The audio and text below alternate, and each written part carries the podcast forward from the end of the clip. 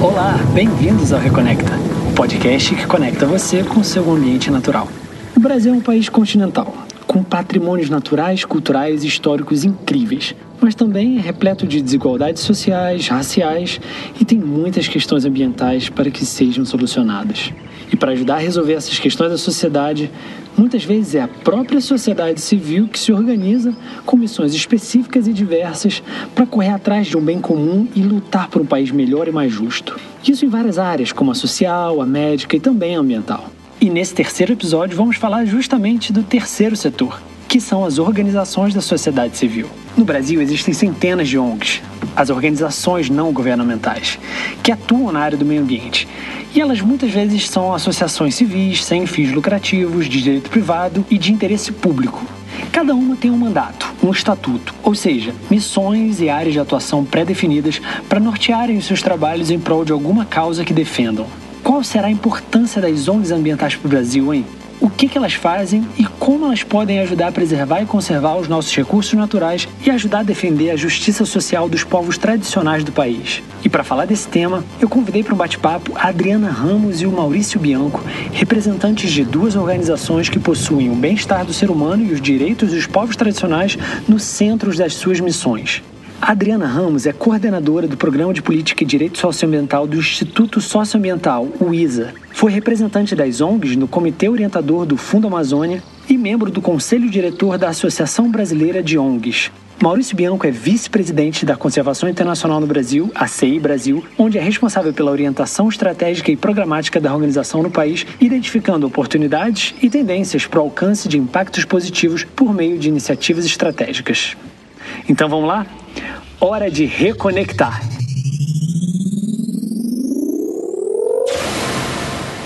Oi, Adriana. Oi, Maurício, tudo bem? Tudo bem, Rafael. Bom te ver, Maurício. Olá, tudo bem? Tudo bem, Rafael? Tudo bom, Adriana? Maravilha, gente. Obrigado por estarem aqui com a gente. Qual é o papel das ONGs ambientais para a sociedade brasileira? Bom, acho que eu vou começar. Vou usar aqui da prerrogativa de Ladies First.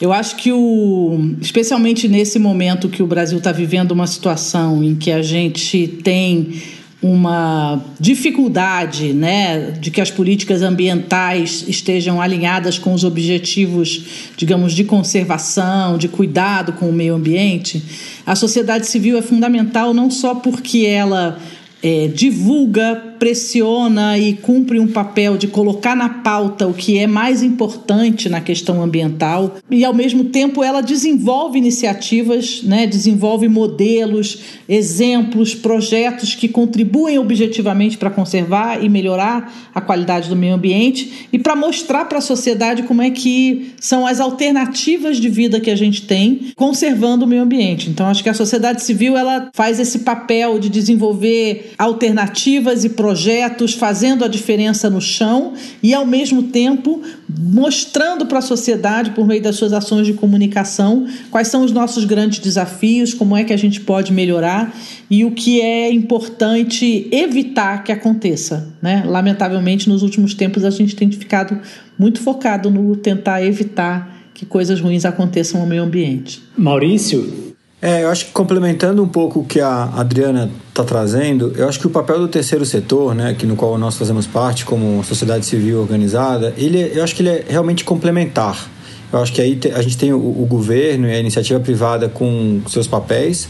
Logicamente que o papel, por ser, o, papel do governo, por ser o que estabelece as políticas públicas, no nosso caso, nas políticas públicas ambientais, e ela se dá em todas as esferas, né? não, não podemos esquecer isso. A gente sempre tende a falar mais do, do federal, mas ela se dá também na esfera estadual e na esfera municipal.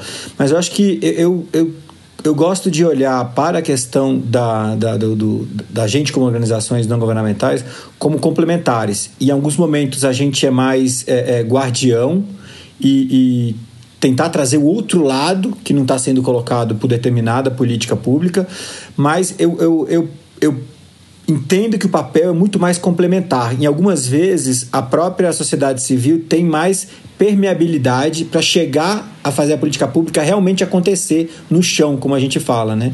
Então aí acho que a gente é a extensão, a gente pode ser a extensão do braço do, do poder público, mas não só, porque ela quando ela foi criada ela foi justamente para ter uma contraposição do, do, do, poder público, né? Então hoje eu posso dizer assim em regras gerais que eu vejo ela como complementar, efetivamente. Vocês tocaram em, usaram duas palavras que chamaram a minha atenção: fiscalizar e comunicar. Queria que vocês é, aprofundassem um pouquinho no papel que vocês desempenham de, de fiscais das questões que vocês trabalham e também de comunicadores, né? Porque vocês transformam essas vozes em milhões, né? Adriana, você quer começar? Então, é, eu acho que é isso, a sociedade civil, quando essa ideia né, de instituições que não são nem governo nem iniciativa privada surge no processo de reconstrução né, do pós-guerra, vem um pouco nessa linha de que você precisa de uma ação social né, com mais capacidade de responder às necessidades da população. E, de uma certa forma, é, você precisa de instituições que não estejam pautadas por outros interesses, né, digamos assim. Então, você não é um setor privado que tem um interesse do lucro e está pautado por aquilo, e você não é o governo que tem um interesse olhar, de olhar para a sociedade como um todo e muitas vezes pautado pelo interesse mais político eleitoral. Então você teria, no caso da sociedade civil, das organizações ambientalistas, eu diria assim: nós temos o foco de defender o meio ambiente, né? Esse é o nosso foco. As outras instituições que interagem com o meio ambiente, elas têm outros interesses. Então, de uma certa forma, a gente acaba é, liderando o processo de conscientização, de cuidado com o meio ambiente né, nesse tripé. Se esse for um tripé bem equilibrado, né, num processo democrático, transparente, esses três se complementam e trabalham bem. Mas faz parte desse papel de trazer os outros setores para um processo construtivo você fiscalizar né? Então, fiscalizar a ação do poder público e do setor privado em relação principalmente às normas, né? aquilo que está estabelecido como quadro legal. É, e também do ponto de vista ético, obviamente, porque a gente, em última instância, está falando de questões que têm a ver né, com ética, quando você fala de, de conservar o meio ambiente, porque você precisa dele para garantir as futuras gerações. Então, é, a fiscalização daquilo que fazem os outros setores, ela é parte inerente do papel da sociedade civil. Essa fiscalização está associada ao que a gente chama de controle social, né? que pode acontecer num processo de participação e interação com os demais segmentos ou pode acontecer num processo mais, digamos, de denúncia e de disputa, né? E, enfim, comunicar é o que, né? Se você, a gente não trabalha na perspectiva de, de beneficiar as próprias organizações, a gente trabalha na perspectiva do interesse público. Então, você precisa se comunicar com o público, né? Tanto do ponto de vista do público entender o seu papel, quanto dele entender as questões que estão acontecendo e se sentir mobilizado e motivado a atuar também é, no sentido de, de contribuir para essa agenda ambiental avançada. Legal que a Adriana usou também a palavra guardiã, né? A Adriana, Isa também um grande guardião, inclusive da nossa Amazônia. E Maurício, é, conheço muito o seu trabalho e você é um cara que é especialista em comunicação, né? Você sabe bastante o papel de, que a comunicação tem, a importância que a comunicação tem no trabalho da conservação ambiental de novo, complementando o que a Adriana falou, que eu acho que realmente o, o papel é esse, né, de muitas vezes fiscalizar e outras é, comunicar. O que eu acho que quando a gente olha um pouquinho para a história mais recente do nosso país, já considerando o papel das organizações ambientais, é, eu acho que quando a gente, quando as organizações ambientais puderam andar em forma complementar, em parceria, com o poder público, e quando eu digo parceria, não significa sempre concordando em tudo, mas tendo um diálogo positivo e construtivo, a agenda ambiental evoluiu. Então, se a gente pegar aí, se eu não me engano, 2004, 2012, que a gente teve uma, um grande número de áreas protegidas criadas e ampliadas no Brasil, consequentemente diminuiu muito o desmatamento. Na hora que a gente vê que quando existe um diálogo onde as complementariedades são bem vistas, mesmo que muitas vezes sejam por lugares diferentes, por caminhos diferentes, a gente vê um, uma evolução, um andar para frente como sociedade, né? É, e acho que esse, essa questão que a Adriana trouxe do, do controle é, que a gente faz, acho que é muito importante. Então, quando a gente consegue o diálogo, consegue caminhar, a gente vê evolução. E quando eu falo evolução, é evolução ampla, não só a evolução é, do ponto de vista econômico ou só do ponto de vista social, é uma coisa que realmente é, abrange todo mundo. Então, é, é só para mostrar esse, esse ponto que quando caminhamos juntos do ponto de vista de construção, a gente chega para resultados melhores, né? Então, por isso que, mais uma vez, acho que a complementariedade do nosso papel é, é super importante para fazer com que políticas públicas e, e, para além das políticas públicas a gente possa trabalhar. Mas também é, sendo o fiscalizador também da iniciativa privada, não só da, da, do público, né? Eu posso estar tá sendo um pouco injusto aqui, mas eu acho que não no passado a questão da comunicação não foi vista como uma um item estratégico, vamos assim dizer. E aí acabava que muita gente vamos fazer o bem, fazer aqui e não necessariamente evitar esforço para mostrar. E isso a gente sabe que, de certa forma, é, é um pouco. leva esse, esse o positivo dessa construção para um número muito pequeno, para uma audiência muito pequena. Que entre nós a gente fala das pessoas que já estão convertidas, daquelas pessoas que já estão dentro da mesma, da mesma bolha, mas quando a gente usa a comunicação como uma ferramenta estratégica para os avanços e para a necessidade de haver uma organização não governamental, aí a gente está falando efetivamente em aumentar o impacto do que a gente faz, em fazer com que pessoas que, porventura, não tenham a questão ambiental no seu dia a dia, apesar delas terem e não saberem, elas poderem valorizar mais. E com isso, é, dar mais importância para questões como o que está acontecendo hoje no país, elas possam refletir de forma mais crítica e não cair nesse embate raso aí de é, Flamengo contra Fluminense, a gente ir por uma questão realmente é, do que importa para a natureza e no frigir dos ovos para a gente, né? Pô, se fosse Flamengo e Fluminense até tava bom, cara, porque eu tô com uma saudade de futebol, mas se fosse isso ainda tava bom. Eu acho que é bem pior do que isso, Maurício.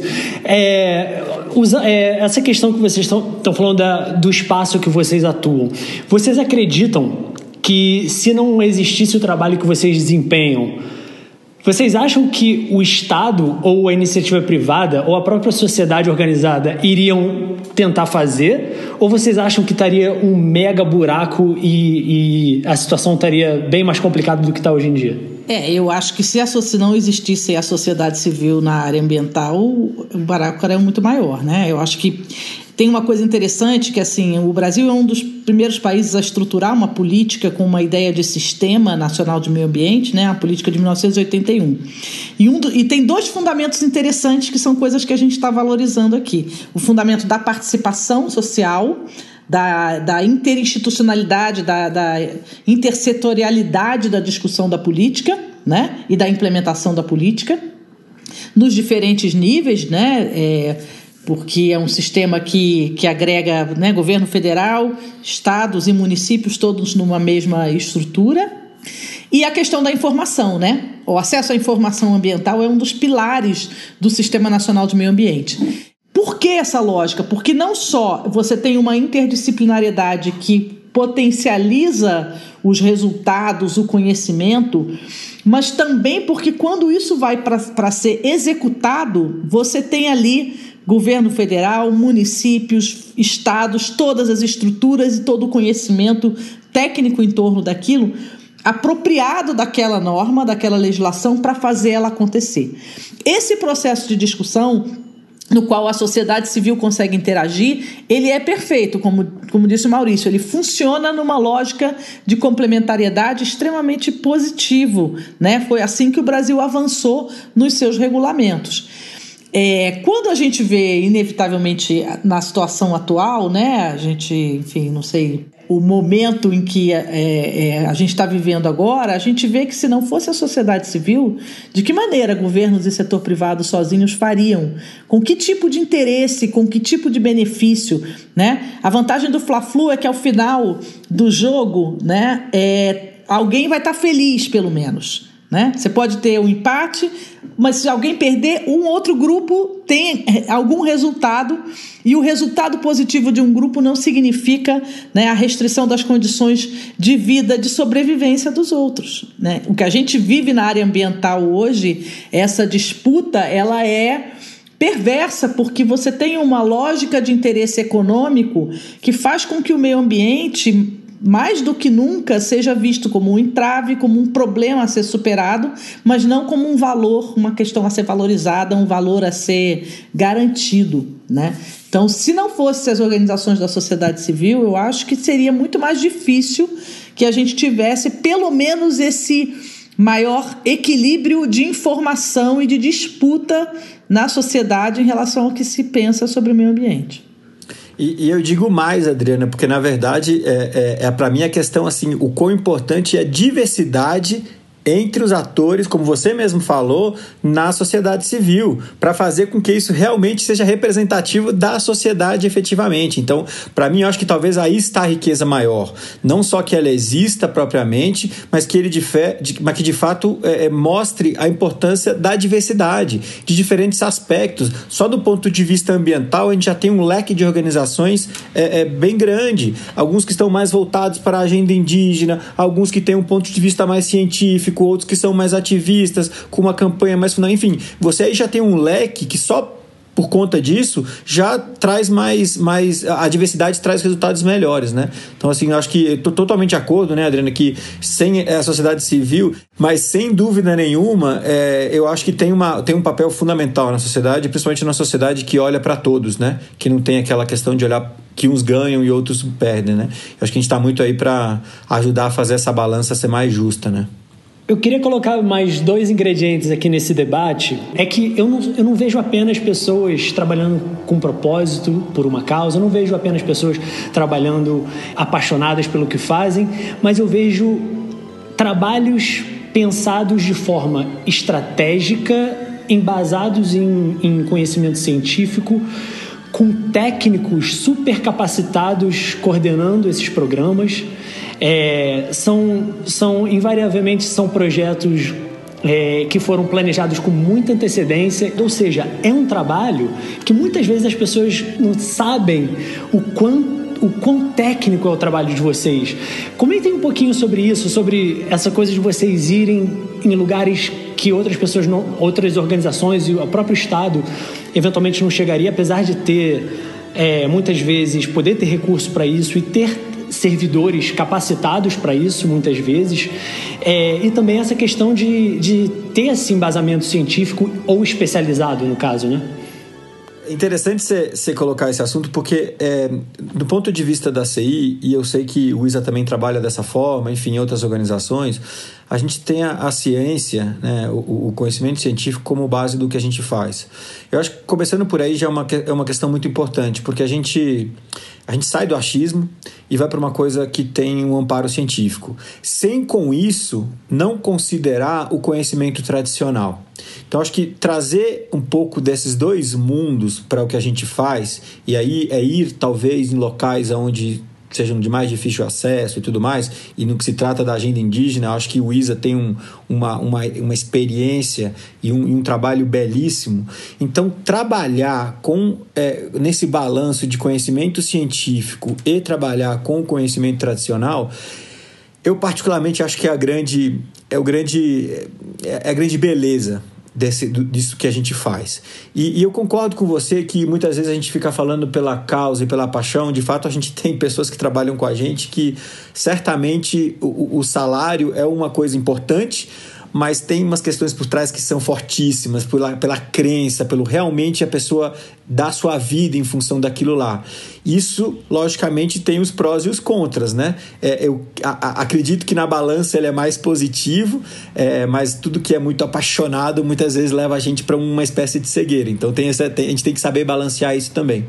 Mas é, é, eu acho que, que é necessário a gente colocar muito claro que essa, essa causa, essa paixão e tudo isso, ele não pelo menos do ponto de vista da CI, ele não pode prevalecer a questão estratégica, a questão de um planejamento devidamente é, pensado e implementado. Então, acho que se a gente não conseguir fazer isso, pelo fato de a gente trabalhar com recursos que são de doação, independente se é uma doação pública ou privada, é uma doação, a gente tem que tratar esse recurso com uma, com uma com uma preocupação muito forte. Então não adianta a gente ter paixão, não adianta a gente ter toda uma, uma, uma vontade muito grande ou conhecimento científico que nos ampara se isso não estiver bem engatilhado, não estiver bem gerido, se não estiver bem planejado. Então esse, esse balanço me parece muito importante e eu acho que ele é uma verdade para qualquer tipo de organização, não necessariamente do terceiro setor. Talvez no terceiro setor isso fique um pouco mais é, latente a questão da, da, da, da causa, mas a gente não, eu acredito que a gente não pode abrir mão de uma gestão realmente é, preocupada, enxuta e, e, e planejada para a gente aplicar recursos que não são nossos no final das contas. Né? Eu concordo muito com o que o, o, Maurício falou e acho que tem, tem essa questão de que a gente vive num mundo que é muito concorrencial, né? A gente não tem. O que a gente dá de retorno para o doador não é, não é uma questão de lucro, né? Não é necessariamente impacto de, de alcance, pelo menos não no tipo de organização que a gente trabalha. Então, é, a gente trabalha com povos indígenas, por exemplo, que são o povo talvez os mais minoritários do país, né? Então não dá para você, você não está falando de um trabalho social de amplo alcance como é o caso de uma política pública, né? Mas a gente precisa garantir que o investimento tenha o impacto social é, necessário. Então, essa questão da expertise, da qualidade do trabalho é fundamental. O ISA é uma instituição que trabalha nas mesmas regiões há muitos anos. É, então, a gente tem essa perspectiva de um trabalho de longo prazo. Né? E é, nessa perspectiva nos permite o quê? Ter um diálogo constante com as comunidades locais, ou seja, só fazer aquilo que é de demanda social, a partir de diagnósticos que são compartilhados, não só a nossa visão do território, obviamente, a visão deles do território e a construção né, das estratégias de forma conjunta. Então, é, é um trabalho que nos permite um grau de inovação né, que, que pode gerar modelos, porque a gente está trabalhando no micro, mesmo que seja um lugar distante, em áreas remotas, em situações onde o poder público não vai, onde você não tem é, nenhuma iniciativa privada, por exemplo, com nenhum tipo de investimento, né? Mas são coisas, digamos assim, em termos de escala, pequenas. Qual é o diferencial que a gente busca ter? E aí, por isso que a questão do conhecimento e a construção né, de um trabalho técnico exemplar assim é fundamental. Porque a gente está querendo fazer novos paradigmas né? O que aquilo que a gente faz hoje de trabalho é construir alternativas a um modelo né, hegemônico que se tem de uso de recursos naturais que é um modelo que a gente considera insustentável. Então, essa construção de coisas novas que sejam inspiradoras, que sinalizem possibilidades, ela pressupõe uma, por um lado, uma tentativa, sempre um espaço de inovação, que é uma parte complexa, difícil, mas que pressupõe que você vai aprender com o que você fez. E se você está aberto a aprender com o que você fez, você aprimora tecnicamente, né? Você constrói no, nessa questão do diálogo intercultural, então construindo a partir de diversas formas de conhecimento. Eu acho que esse também é um elemento na questão ambiental fundamental. O, o mundo vive hoje um grande, uma grande crise climática ambiental, né? Porque nós fomos levados a um modelo de, de desenvolvimento criados a nossa, a nossa semelhança, né? Pessoas brancas, ocidentais, enfim. É, foi esse modelo que nos trouxe até os problemas que a gente tem. Então, é hora de olhar para outros coletivos, outras comunidades, outras formas de cultura, né? outras culturas que se, que se relacionam com o mundo e com o planeta de uma maneira diferente, para poder se inspirar ali e desenvolver coisas totalmente diferentes. Né? É, é um, eu costumo dizer que é um grande privilégio você poder associar né, essa paixão, esse, essa vontade de fazer a diferença com um trabalho técnico de qualidade em instituições bem estruturadas como são as nossas. Isso é um privilégio e, com certeza, não é nem a realidade da maior parte das organizações da sociedade civil no Brasil, porque nós estamos falando de um universo que vai reunir né, as associações de bairro, de moradores, associações comunitárias, locais, que, que demonstram né, a pluralidade e, e a capacidade, o esforço da sociedade para fazer a diferença, mesmo sem as mesmas condições de trabalho que a gente consegue ter nas nossas organizações. Adriano, isso que você falou é chave do modelo econômico né, que, a gente, que a gente vive. O Krenak, no primeiro episódio, ele comentou aqui comigo que a gente basicamente está sendo vítima né, de ser um homem econômico. Né? O planeta está pagando o preço e quem e está adoecendo somos nós mesmos, que ele chamou de, de seres descartáveis. Né? Queria tocar no assunto do lado humano das organizações de vocês. É, o ISA, Adriana, está lá na, no mandato de vocês, né, que vocês são uma organização de defesa dos direitos dos bens sociais e direitos sociais. E a CI está lá também na missão dela, dizer que a CI é, fortalece a sociedade para cuidar da natureza.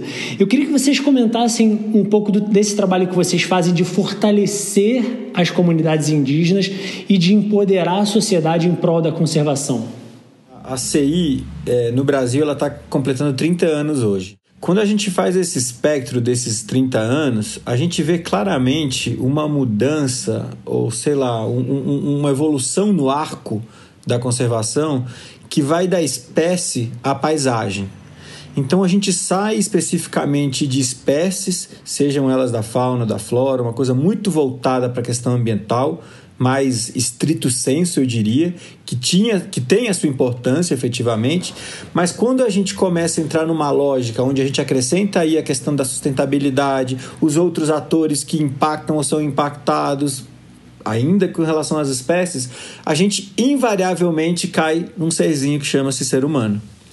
Então, e aí quando eu falo paisagem, é porque aí a gente começa a incluir nessa lógica não só as espécies, mas todas as relações entre elas, inclusive o serzinho, o ser humano.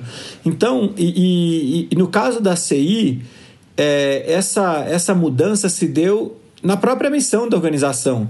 Se eu não me engano, há oito anos atrás, se eu não me engano, ou seja, aí com mais de 25 anos de avançado de, de, de organização, ela entendeu que ela precisava colocar na equação o elemento ser humano, que a gente estaria trabalhando na proteção da natureza para o bem-estar humano. Então, quando você traz o bem-estar humano para a equação, você começa a trazer outro tipo de ciência para dentro da lógica, a economia, várias formas de, de, de ciências sociais, e aí você deixa necessariamente associado o homem, né, o ser humano com a, a, a, o meio, né? E aí eu acho que a grande, eu acho que para mim esse é o grande barato, né? Porque efetivamente quando a gente olha para a necessidade de é, é, desenvolvimento, como a própria é, Adriana falou, dessa questão nossa econômica, que a gente claramente está fazendo uma coisa que o nosso planeta Terra não tá, não tem condições de suportar, né? A gente tem que colocar todo mundo na equação. Não adianta só a gente colocar a necessidade econômica e social se não tiver dentro de um contexto muito maior.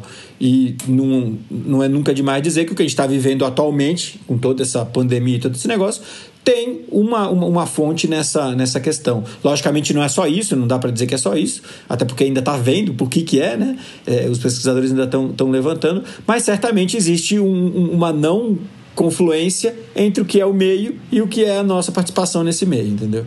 O ISA, quando é criado, ele é criado com esse nome socioambiental, que era uma palavra que na época quase não se utilizava, ela nem existia no dicionário, já por essa perspectiva de ser uma instituição que, por trabalhar com direitos dos povos indígenas e de comunidades tradicionais, passa a enxergar na questão da sustentabilidade ambiental né, é uma questão fundamental. Ou seja, a gente é da escola do Chico Mendes, né, que entende que você não conserva uma área sem ninguém, inclusive porque essa essa ideia né, de é, o, que a gente aprende a partir dos povos indígenas é que aquilo que a gente hoje né, admira e reconhece a riqueza né, de áreas naturais que muitas vezes são chamadas de florestas virgens, né, na verdade são é, é, ambientes que foram também construídos por essas diferentes sociedades que estiveram no território ao longo do tempo, né? E acho que uma das coisas importantes na trajetória do ISA, nessa construção de uma perspectiva socioambiental, é também romper um pouco com uma coisa que o, o ambientalismo mais tradicional, histórico, quando ele surgiu no Brasil, importando muito essa perspectiva preservacionista, né, que vem principalmente de uma escola norte-americana, que é a ideia de que você conserva áreas para garantir a conservação para espécies, né? E, e, de uma certa forma, então, você tira aquela área que você está conservando, ela não está no, no debate do desenvolvimento. Então, você não precisa olhar muito para o debate do desenvolvimento, porque você garantiu aqui um território para algumas espécies, para manter, digamos, a, aquela natureza. E, e, e, começa a olhar esse debate né, da questão da sustentabilidade do desenvolvimento muito numa perspectiva que a gente vê é, voltar agora é um discurso recorrente, é, do, por exemplo, do atual governo, e que já tinha sido mais ou menos superado no campo do, do ambientalismo internacional, que é essa ideia de que a, é, a, pobreza impacta mais o meio ambiente do que a riqueza. Então, é, na década de 70, de 80, em todo esse debate da construção da ideia de desenvolvimento sustentável, havia uma reação dos países que era dizer o seguinte: não, olha, a gente precisa desenvolver para depois se preocupar com o meio ambiente porque é uma, um discurso que hoje o ministro faz. As pessoas pobres que estão lá sofrendo, elas vão impactar o meio ambiente, como se o cara caçar uma paca para comer porque ele está com fome fosse ser mais impactante ao meio ambiente do que o cara que tem um trator de esteira para passar e derrubar uma floresta, né? Então essa ideia dessa desconexão que faz hoje a humanidade ter essa visão de que a natureza é uma coisa, nós somos outras, como se nós não fôssemos também uma espécie, né? É, é, é uma das coisas que eu acho que, que é um processo que o ambientalismo, especialmente no Brasil, inclusive pautando outros países e outros lugares, constrói a partir da sua diversidade é, é, social. Porque é a partir do reconhecimento, por exemplo, do papel das comunidades indígenas e da sua forma de ocupar o território na conservação da floresta que essa discussão passa a ter uma outra perspectiva, né? que é o que o Chico Mendes traz, dizer, olha, conservar a floresta é manter o nosso tipo de atividade tradicional. E essa conexão dessas coisas dá uma outra perspectiva. A Berta Becker, é, geógrafa, né, que discutiu muito a questão de zoneamento, discutiu muito a Amazônia, ela costumava dizer o fato de que você não tem nenhum país é, do hemisfério sul nenhum país com floresta tropical que seja um país considerado desenvolvido em relação aos indicadores de desenvolvimento que estão postos no mundo, né? Então, a gente trata, por exemplo, os nossos povos indígenas como populações pobres. Populações que hoje, é, a depender da área onde elas estejam, você tem muita população indígena muito vulnerável, você tem situações, principalmente fora da Amazônia, extremamente críticas, mas você tem situações em que as comunidades têm acesso né, a água, a alimento, né, no seu modo de vida tradicional na floresta, numa situação muito mais é, é, consistente de condições de vida do que a maior parte da população brasileira que vive na periferia das grandes cidades.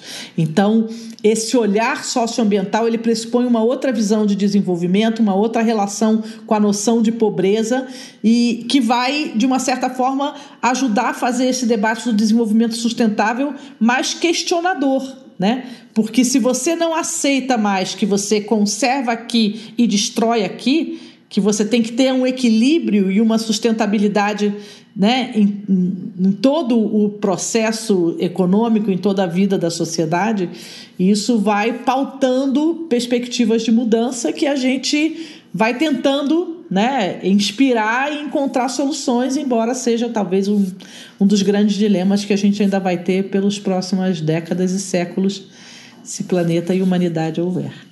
Vocês acham que entender os direitos dos povos indígenas, e o Maurício também citou as comunidades tradicionais, você acha que se a gente entender o direito deles, talvez seja um caminho para a gente compreender essa, essa conexão que o ser humano deve ter com a natureza? Eu acho que sim. É, eu acho que, que são processos de, de, de uma certa forma, que a nossa sociedade vai ter que reaprender, né? A gente vem de uma sociedade que foi construindo uma visão hegemônica como se o modelo ideal de sociedade fosse único, né? do ponto de vista do que, do que é bem-estar, do que é qualidade de vida. Né? E fomos deixando de olhar para outras culturas, considerando sempre elas menos evoluídas, menos desenvolvidas. Então, nós que dominamos a tecnologia, né, fomos adiante, então o resto não, não nos alimenta.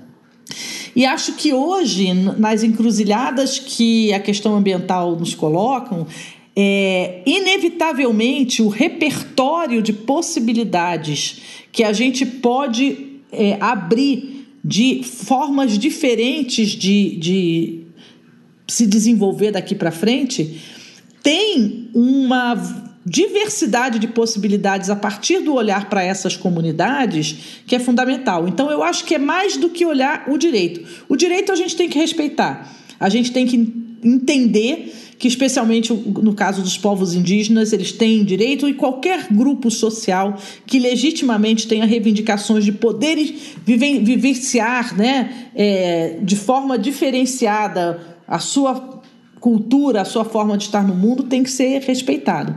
Mas mais do que isso, eu acho que eles, a gente tem muito a aprender. A gente precisa se despir um pouco de uma certa arrogância tecnicista que a gente tem de que é o nosso conhecimento que dá a solução.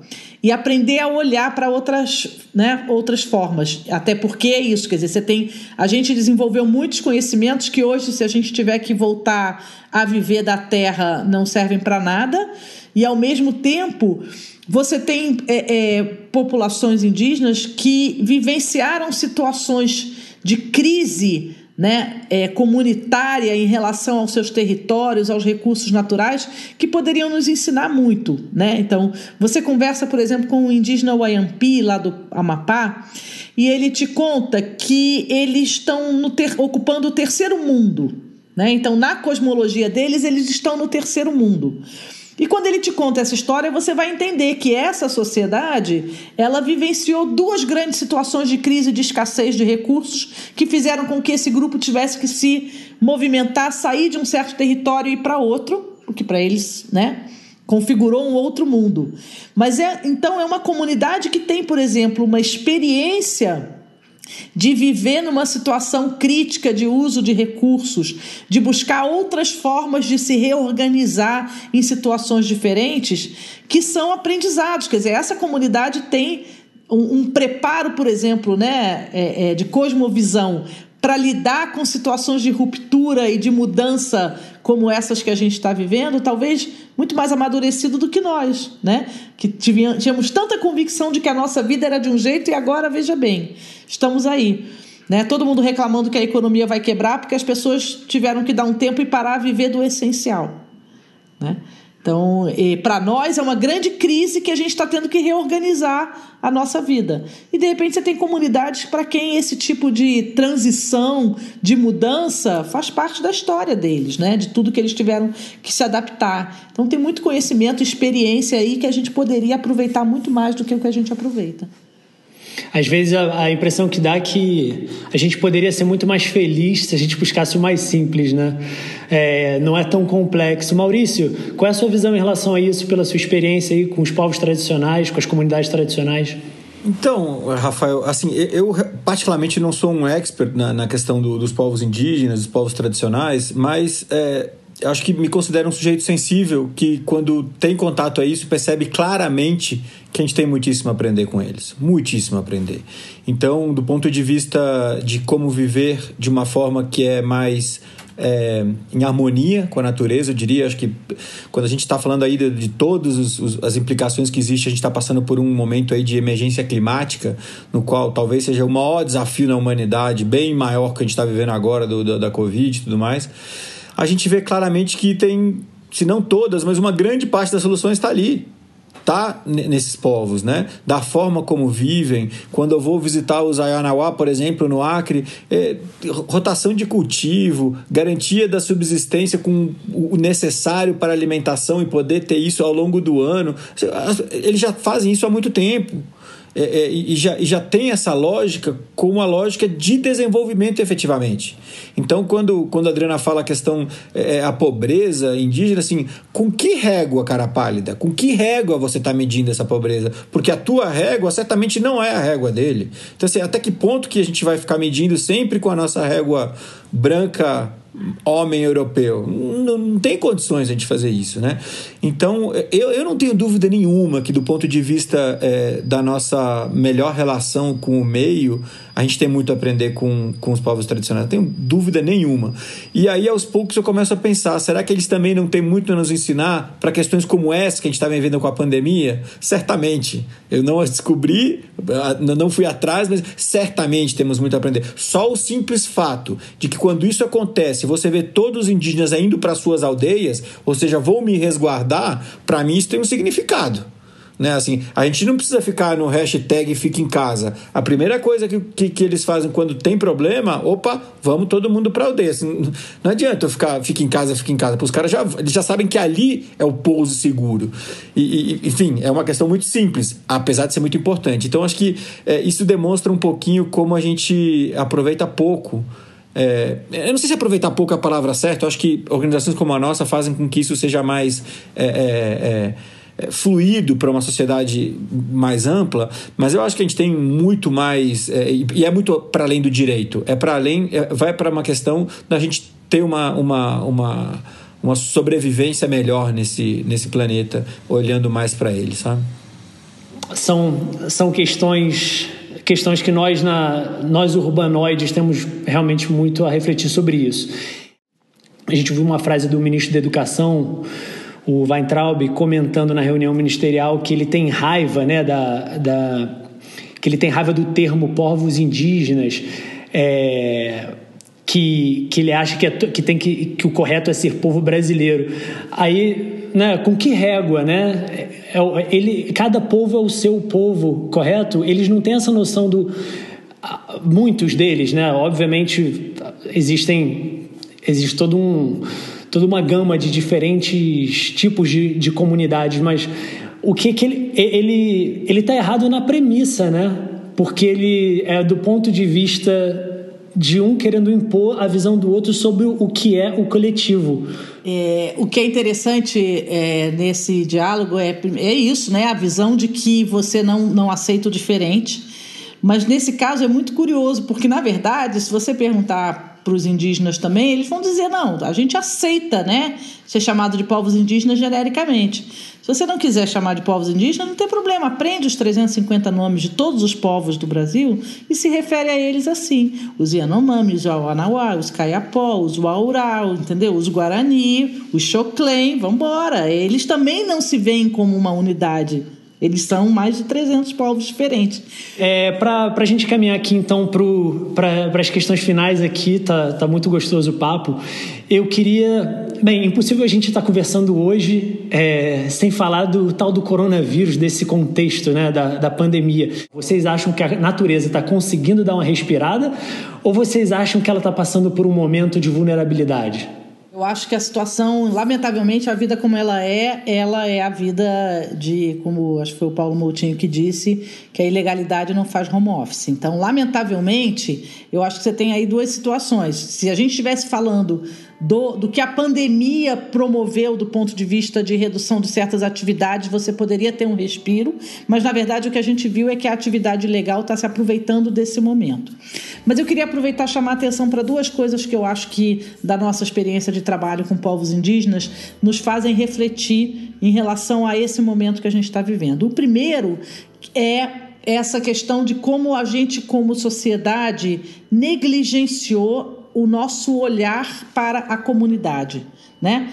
Especialmente aqui no Brasil, a gente vem há anos sabendo que você tem um sistema de saúde frágil, sabendo que as pessoas não têm saneamento, e de uma certa forma isso foi absolutamente naturalizado pela política, pelas pessoas, pela classe empresarial. Então a gente tem uma parte da sociedade que não é atendida devidamente no que era básico para ter segurança para enfrentar uma situação como essa agora, que é ter acesso à água limpa, saneamento, né, um sistema de saúde que funcione porque de uma certa forma a gente perdeu essa noção de que a gente sozinho não adianta ter sucesso se a comunidade não tem sucesso, se a comunidade não está bem. Isso é uma coisa que a gente aprende com os povos indígenas. Então, acho que a pandemia deve fazer a gente olhar para isso, né? Já, já teve um pouco esse quase que um milagre de você ver, inclusive ministros da saúde que eram bastante privatistas, né, valorizando o SUS. Então, o Sistema Único de Saúde ele, ele é esse bom exemplo de uma estratégia de atendimento da comunidade que favorece o indivíduo. Se a comunidade está bem atendida, todo indivíduo está bem atendido. É uma coisa para a gente refletir. A outra coisa é como os nossos sistemas produtivos pouco diversos né? É, baseados em monocultivos ou em, em, produção de proteína animal né, em grande escala, como eles podem vir a ser, né, já são, e podem se tornar cada vez né, é, produtores de novas doenças o tempo todo. Né? Tem um autor, é, é chama Robert Wallace, que tem um livro chamado Big Farms, Big Flu, ou seja, grandes fazendas, grandes gripes, né? É, que fala sobre isso. Quer dizer, hoje, quando a gente pensa, por exemplo, no nosso modo de produção animal de larga escala, é, ele é um, um, modo de produção em que você tem animais muito parecidos geneticamente, confinados em certos lugares, né? Que, que podem ser uma grande, verdadeira fábrica de micro-organismos né? que vão se, apro, se aprimorando e que, quando chegam né, para atingir é, a humanidade, os homens, a sociedade, é, é, é, os seres humanos, isso vira, pode virar um problema como esse da, da pandemia agora. E a tendência é que quanto mais processos produtivos que sejam voltados para monoculturas, para processos que, que fogem né, da lógica da natureza de se reproduzir a partir da diversidade, é, mais riscos a gente vai ter. Então, acho que isso também tem que estar no cenário. Acho interessante a reflexão que, pelo menos para nós que temos condições de estar numa situação mais confortável nesse momento, nos traz sobre o que, que pode ser esse novo normal, totalmente diferente. Né? Mas aí, quando a gente vê a, as brigas e a corrupção em torno da compra de equipamento de segurança para atender as pessoas que estão precisando de atendimento médico básico, a gente vê que a vida como ela é não vai ser tão simples assim, né? Esse novo normal, é, a, a, gente está prevendo, por exemplo, que é, toda essa discussão regulatória, como foi anunciado né, na fala do ministro da, do Meio Ambiente, é, toda essa perspectiva de, de reconstrução econômica, ela está vindo baseada no modelo mais, digamos, tradicional no sentido de ser um modelo de, de, de expansão da economia é, como ela é, é, com grande impacto ambiental. Então, acho que esse debate do que vai ser o novo normal, acho que é um debate muito importante, porque vai ter essa disputa, eu acho que ainda mais acirrada entre quem quer manter o status quo e quem quer tentar construir uma coisa diferente. Né? É, assim, eu, eu acho que, é, logicamente, tem uma, uma, uma restrição forçada, é claro, isso daí é, é, é muito claro isso. Eu acho que é apenas um soluço. Isso não, a gente não pode entender isso como uma, uma, uma questão que onde a natureza vai estar bem. Mas eu gostaria de chamar algumas, alguns pontos para essa questão. O primeiro é que é mais claro do que nunca, por mais que a gente não goste de escutar, que a natureza não precisa da gente. Então isso daí acho que a gente tem que deixar muito claro, porque a gente achar ter a, a, soberba de achar que a natureza precisa da gente, a gente está completamente equivocado. De fato, ela se dá muito bem sem a gente e a gente é ínfimo com relação à natureza. Então, ela vai sobreviver, ela vai se desenvolver com ou sem a gente. A gente basta de saber se a gente quer estar junto ou não. E a gente, para a gente estar junto, é claro que a gente tem que ter um, um pouco mais de, de, de, noção, um pouco mais de respeito, por assim dizer, de forma mais abrangente. Mas eu vejo que é, é, talvez o principal recado que a gente tira disso, é, Rafael e Adriana, é o fato de que existem formas da gente pensar o novo normal não considerando as mesmas premissas do normal anterior. Que eu não diria nem que o normal anterior era um normal, porque eu acho que era uma coisa doente. Era um, uma situação doente. E talvez isso tenha vindo para nos falar: peraí, ó, assim não vai dar, assim não vai dar para continuar. E efetivamente não vai dar. Então, a minha, a minha é mais do que esperança, eu acho que eu tenho, talvez é um, é um pedido, um lamento, uma coisa para a gente abrir os olhos de que esse novo normal não seja exatamente como que a gente tinha antes. É claro que a gente sabe que nem em todos os aspectos a gente vai ter sucesso nisso, é fato, também não, não, não vou ser poliana nesse sentido. Mas se a gente tiver um aumento pequeno, mas que seja significativo em determinados setores, que a gente volte com uma perspectiva um pouco mais, mais interessante. Eu estou falando em todos os aspectos, do ponto de vista humano, do ponto de vista das relações, do ponto de vista do aprendizado, do ponto de vista da economia em todos os seus setores. Então eu acho que a gente deve aproveitar esse, esse break que a gente teve a oportunidade de fazer, e ele não é um break agradável, ele não é um break que foi colocado, a gente foi obrigado a entrar nesse break eu espero que a gente saia desse break com um pouco mais de, de, de noção do nosso papel aqui, entre nós e com o meio. Bacana. Maravilha! Adriana Maurício, muito obrigado pela participação de vocês. Foi uma alegria e foi muito enriquecedor esse papo aqui. Muito obrigado. Obrigada você também. Obrigado, eu que agradeço, Rafael, pelo convite e sempre bom trocar ideias com pessoas como vocês, Adriana. Sempre um prazer estar compartilhando e dividindo impressões aí. Muito bom, obrigado. Muito bom também, gostei muito. Muito obrigado, Rafael. Valeu muito, Maurício. Esse episódio está chegando ao fim, mas antes, como você sabe, eu vou fazer um pequeno resumo do que foi falado aqui e vamos dar algumas dicas para vocês. O Maurício e a Adriana destacaram que o terceiro setor é um agente que deve atuar de forma complementar com os demais. Nesse momento que o Brasil passa por dificuldades no campo das políticas públicas ambientais alinhadas com a pauta da conservação, a sociedade civil tem uma importância enorme, pois ela desenvolve modelos que mostram alternativas aos nossos modos de vida. Eles disseram que, como as ONGs têm o foco na conservação, enquanto outras instituições têm outros interesses, seja político, eleitoral ou financeiro, elas acabam liderando o processo de conscientização e cuidado com o meio ambiente. E que se o tripé entre o Estado, setor privado e sociedade civil trabalharem juntos de forma equilibrada com ética, quem ganha é o processo democrático. A ética é também um fator fundamental, uma vez que estamos lutando por garantias de vida para as futuras gerações. As organizações têm um papel importante de fiscalizar e se comunicar com o público para ele entender o seu papel e se motivar a atuar no avanço da agenda ambiental. Foi ressaltado também que essa disputa acirrada e polarizada na área do meio ambiente é cruel por gerar sérios prejuízos aos cidadãos e que é um jogo onde não tem nenhum vencedor. E que se não existisse sociedade civil, o buraco que a gente se encontra seria bem maior. A participação da sociedade civil de forma ativa faz essa balança ficar mais justa. Para eles, o Brasil tem um histórico de ser um país que constrói uma política com ideia de sistema, em que existe o trabalho intersetorial, com participação de diversas instituições e de acesso à informação, o que ajuda muito as legislações a acontecerem, já que a diversidade entre os atores na sociedade civil é fundamental para dar pluralidade na tomada de decisões e na construção de políticas públicas também. Esse diálogo intercultural na construção a partir de diversas formas de conhecimento é fundamental.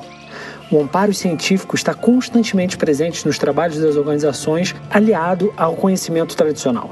Um dos maiores diferenciais do trabalho dessas organizações, segundo eles, é o conhecimento e o trabalho técnico exemplar para construir novos paradigmas e alternativas ao modelo hegemônico relacionado ao uso de recursos naturais, que hoje é considerado insustentável. Eles ressaltaram também, assim como os nossos outros participantes aqui do podcast, que o modelo de desenvolvimento que a gente encontrou é o que gerou essa crise climática que a gente se encontra e que é hora de olhar para outras culturas que se relacionam com o mundo de uma forma diferente e se inspirar com elas e gerar novos conhecimentos para resolver nossos problemas. Eles destacaram que aquilo que a gente muitas vezes admira, como paisagens ou áreas naturais preservadas, elas foram, na verdade, fruto do esforço do próprio ser humano que durante gerações anteriores às nossas cultivaram essas áreas durante muitos e muitos anos, ou seja, ambientes construídos pelas próprias sociedades.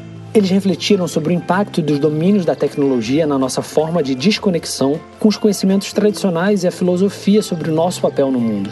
E eles sublinharam que essa história de que nós não somos natureza, que natureza é uma coisa e a gente é outra, é um processo de desconexão construído pela própria sociedade.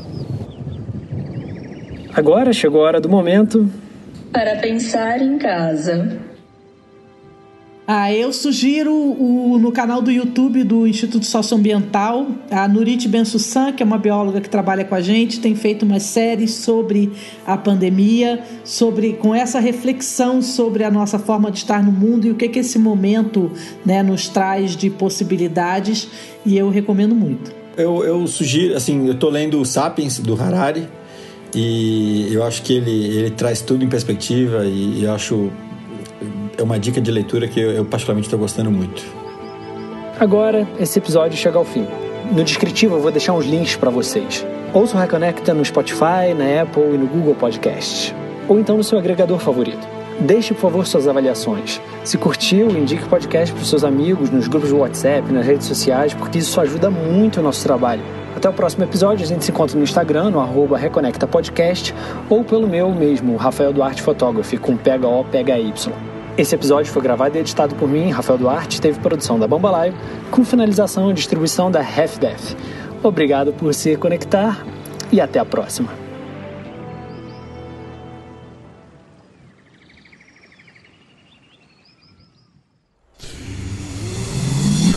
Half-Deaf.